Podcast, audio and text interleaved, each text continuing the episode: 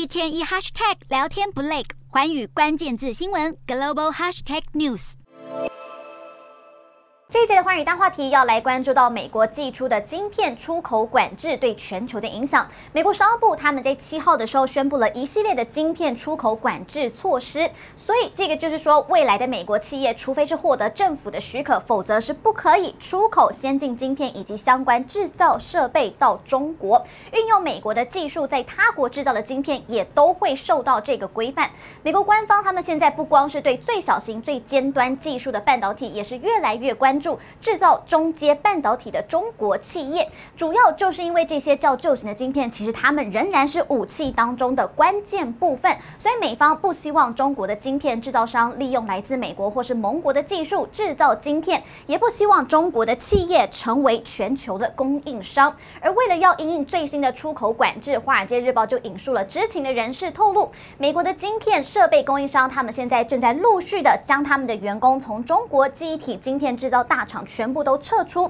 并且是会暂停在中国的业务活动。如果这一次的喊停属于长期的话，那么像是长江存储等等中国客户的设备升级、专业维护以及日后发展晶片所需的技术，全部都会被迫中断。对中国的半导体产业发展的确是会相当的不利。但是，美国抑制中国晶片行业的这个新措施，可能会在无意中也损害到美国自身的半导体供应链，甚至会进一步的影响到整。整个晶片产业，那美国的晶片制造设备供应商应用材料公司，根据最新的管制，现在他们是将第四季的销售额预测减少了大约四亿美元，所以换算下来大概是减少了新台币一百二十八亿元。在这之前的预测大约是在六十六点五亿美元。应用材料它现在是全球最大的晶片设备制造商之一，所以像是长江存储等等，其实也是众多的客户之一。应用材料今年第二季有超过百分之二十七的销售额，所以。将近十八亿美元，换算下来大约是新台币五百七十四亿元，都是来自中国市场。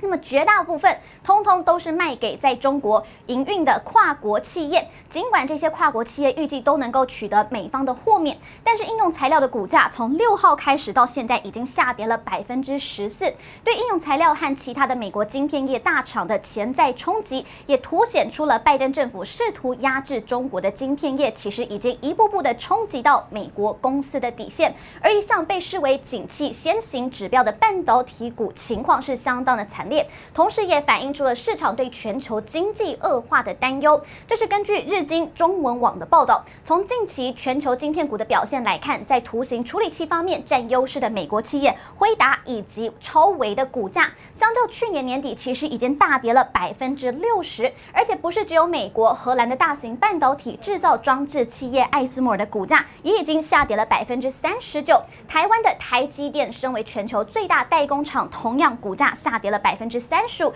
这几家龙头企业的跌幅都很大。报道就指出了全球半导体股票遭到大量的抛售，这次下跌之所以会这么的严重，就是因为反映出了世界经济前景担忧的需求萎缩。美中关系也是让市场担心的重要因素。拜登宣布了晶片出口管制，阻碍半导体技术的流通，这个也让亚洲的大型半导体公司股价是纷纷的下跌。由于半导体早就已经进入了生活周遭，因此市场的行情和股价都会反映在个人消费以及企业投资上。如今股价大跌，可能就是经济衰退的警讯。Hello，大家好，我是华远新闻记者孙艺林。国际上多的是你我不知道的事，轻松利用碎片化时间吸收最新国际动态，立刻点选你关注的新闻议题关键字，只要一百八十秒，带你关注亚洲，放眼全球。